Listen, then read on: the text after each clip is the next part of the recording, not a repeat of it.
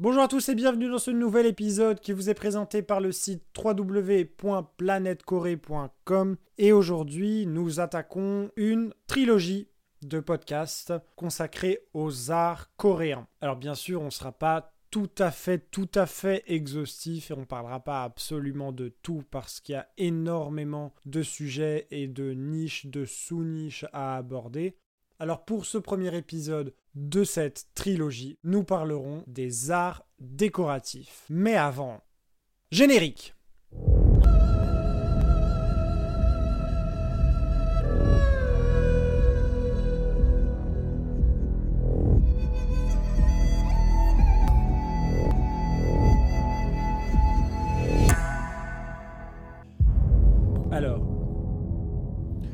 Historiquement, comme la Corée était et reste toujours un pays confucéen, on y retrouve les influences de la culture chinoise. Et comme chaque pays à l'extérieur de la civilisation occidentale on y retrouve la distinction entre l'art traditionnel local et l'art moderne, importé par les Occidentaux. En termes simples, on dirait que l'art coréen traditionnel, c'est-à-dire l'ensemble des traditions artistiques et artisanales, se caractérise par l'harmonie entre le fonctionnel et l'esthétique. Il ne faut pas oublier que la définition classique de l'art en Europe a remarquablement séparé ces deux espaces voyons que l'expression les beaux-arts n'est qu'une invention occidentale. Il indique que les œuvres d'art différentes, la poésie, la sculpture, le théâtre, mais aussi la musique et la danse, sont avant tout des objets esthétiques et pas forcément utiles ou pratiques.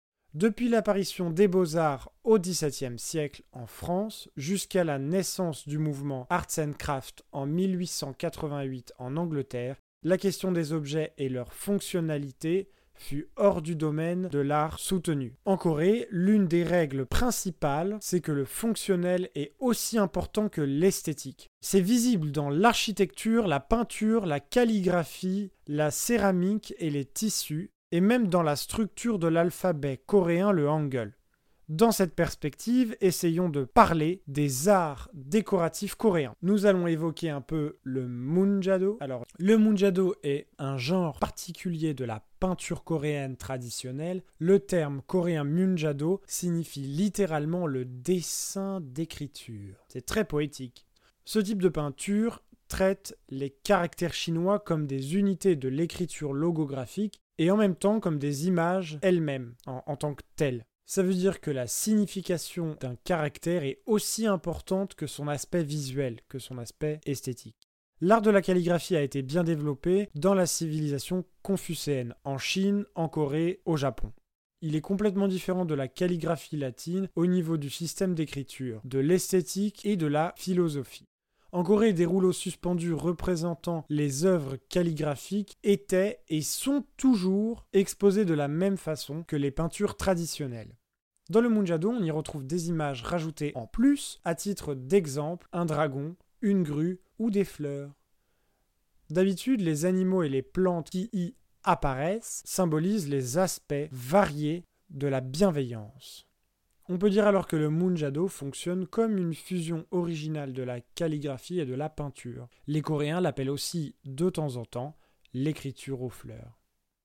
Les caractères qui apparaissent dans le Munjado représentent les vertus confucéennes.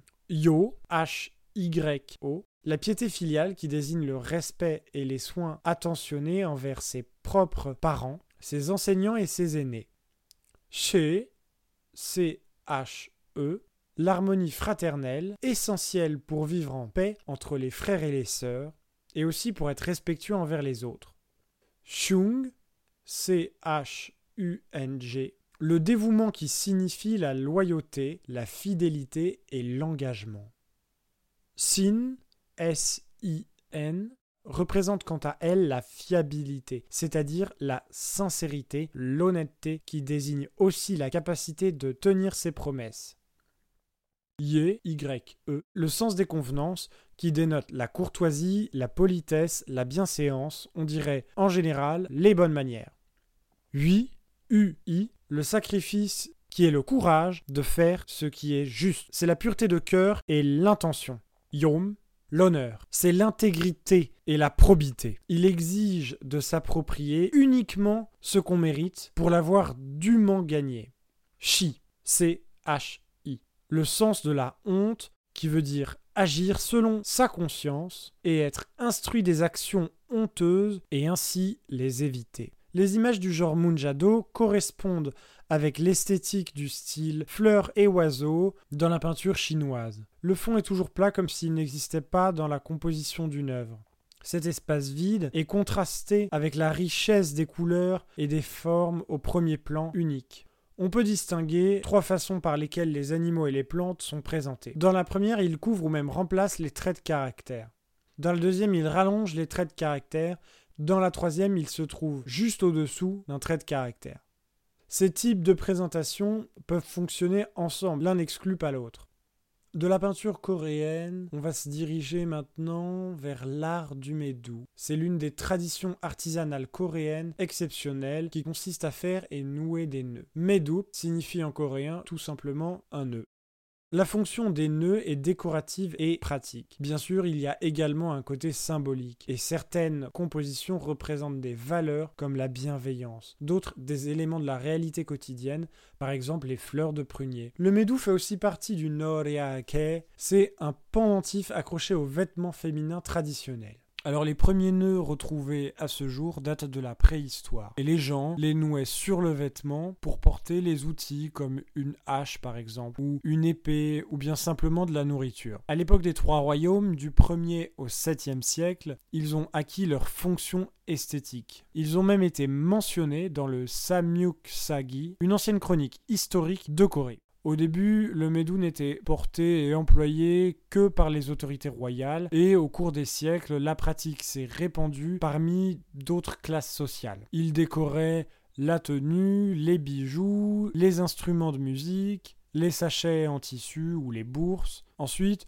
durant la période Koryo, 918-1392, les nœuds coréens, les Médou, ont pris la forme qu'on connaît à présent et au terme de la dynastie Joseon, 1392-1910, l'art du Médou est devenu plus sophistiqué, plus travaillé. Traditionnellement, on utilisait une cordelette en soie pour faire un nœud, pour faire un médou. Et actuellement aujourd'hui, d'autres matériaux sont également employés, comme le polyester ou la viscose tressée.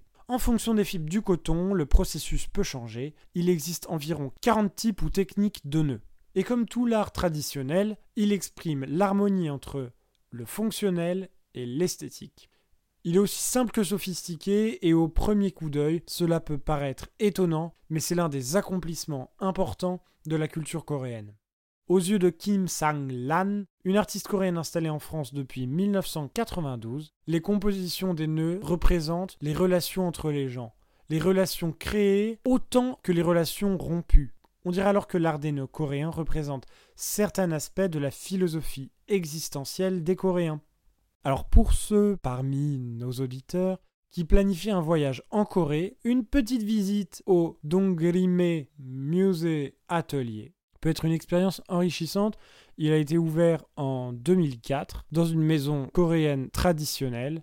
Il vous invite à visiter l'exposition et à participer aux ateliers de plus, vous y découvrirez l'histoire de Madame Sim Young-mi, c'est en quelque sorte la mère du musée. Et l'art des nœuds coréens est une tradition héréditaire dans sa famille. Ses ancêtres étaient maîtres des nœuds au cours de la dynastie royale Joseon. Elle a beaucoup contribué à la préservation de cet artisanat exceptionnel et magique. Et parmi les arts décoratifs coréens, on retrouve l'art du sagyang l'art sacré de la narration, l'art de copier, copier, copier, copier les sutras bouddhistes. Voyons qu'une pratique de copier des textes reconnus comme sacrés existe dans l'histoire des différentes cultures.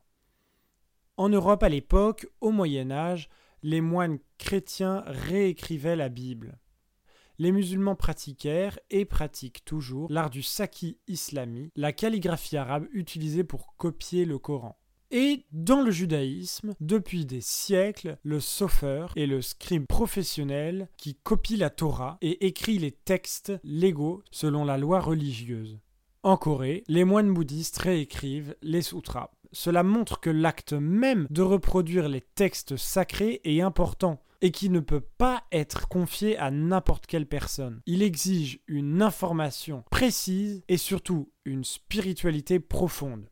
Le bouddhisme parvient officiellement en Corée au IVe siècle, même s'il existe une hypothèse selon laquelle il avait été apporté par la princesse Ho Wang Hok déjà au 1er siècle. D'ailleurs, vous pourrez lire sur notre site planetcorée.com un article qui lui est entièrement dédié et entièrement consacré si vous voulez en apprendre davantage sur la vie de cette princesse coréano-indienne.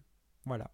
Quoi qu'il en soit, c'est seulement à partir du IVe siècle que la littérature et l'iconographie bouddhiste apparut sur la péninsule coréenne. Cet art sacré de la narration se développa dans la période Koryo de 918 à 1392 et se retrouva à son apogée, à son pic de floraison au XIIIe siècle. Alors, du fait de l'intensité croissante de la pratique religieuse parmi les nobles, les artistes commencèrent à fabriquer des miniatures avec l'image de Bouddha enseignant, accompagné par des personnages divins et ses disciples. Cette scène s'appelle en coréen Byangsang et elle constitue une introduction visuelle au recueil des sutras suivants. Le sutra du lotus, sutra du diamant et sutra de la guirlande de fleurs. À l'époque Joseon, 1392-1910, à cause de la marginalisation, voire même quelquefois de la démonisation du bouddhisme en faveur du confucianisme, l'art du sagyang commença à décroître, mais heureusement, il ne disparut pas complètement.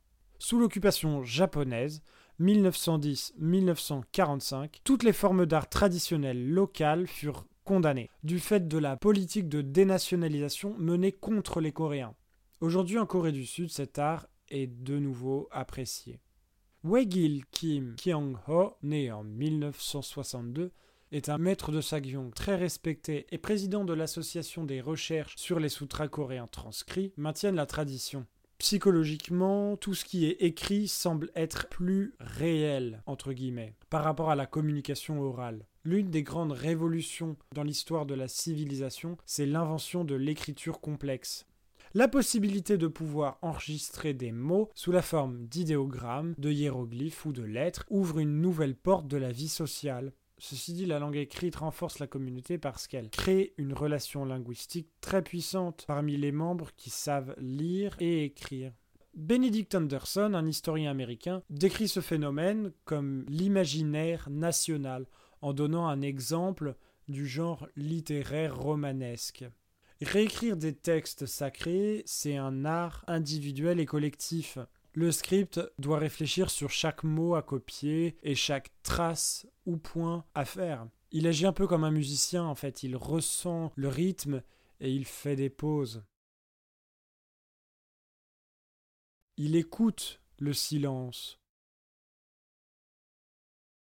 Il respire tranquillement et son cœur s'ouvre à la richesse de ce qu'il reproduit. Il respire tranquillement. C'est pourquoi le scribe doit aussi reconnaître et croire en ces valeurs transmises par les textes. Et voilà, c'est déjà la fin. J'espère que cet épisode vous a plu et on se retrouve très prochainement dans un nouvel épisode. Alors dans l'épisode suivant, nous allons parler des danses coréennes traditionnelles et ensuite nous allons passer à l'art moderne, inclus K-drama et K-pop, pour voir s'il y a un lien entre la tradition et la modernité en Corée. Je vous remercie beaucoup de m'avoir écouté. C'était Edwin Cochet du site www.planetcorée.com et moi je vous dis à très bientôt avec toujours plus de Corée.